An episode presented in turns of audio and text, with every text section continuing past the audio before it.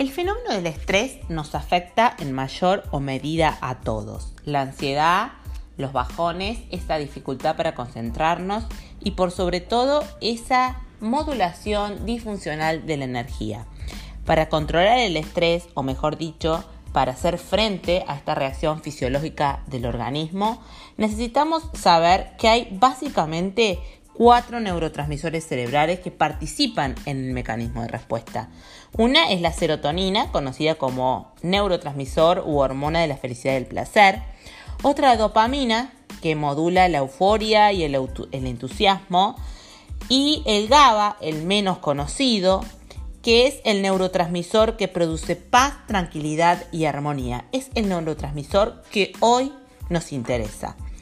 En cuanto a la acetilcolina, lo que podemos decir es que es un neurotransmisor que regula tanto los circuitos de memoria como los de recompensa. Para hacer un diagnóstico de síndrome de fatiga adrenal, para hacer hablar de un estrés que ya está en una fase de resistencia, lo que se suele hacer es medir el cortisol matutino.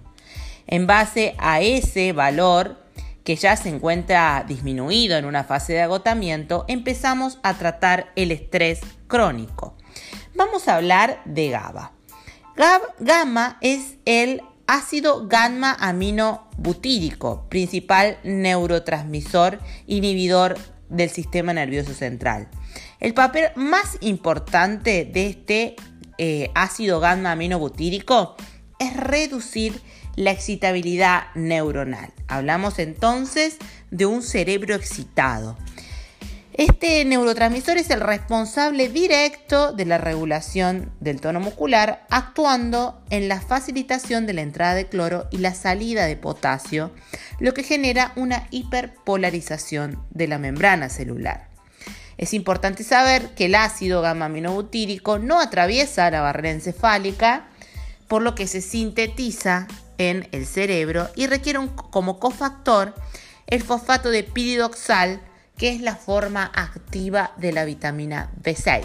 Es decir, no fabricás este potente y necesario neurotransmisor de la paz en el cuerpo, sino que lo fabricás directamente en el cerebro y necesita para ser activado la vitamina B6. Junto con la normalización de este GABA, necesitamos conocer los valores de adrenalina, cortisol y ACTH.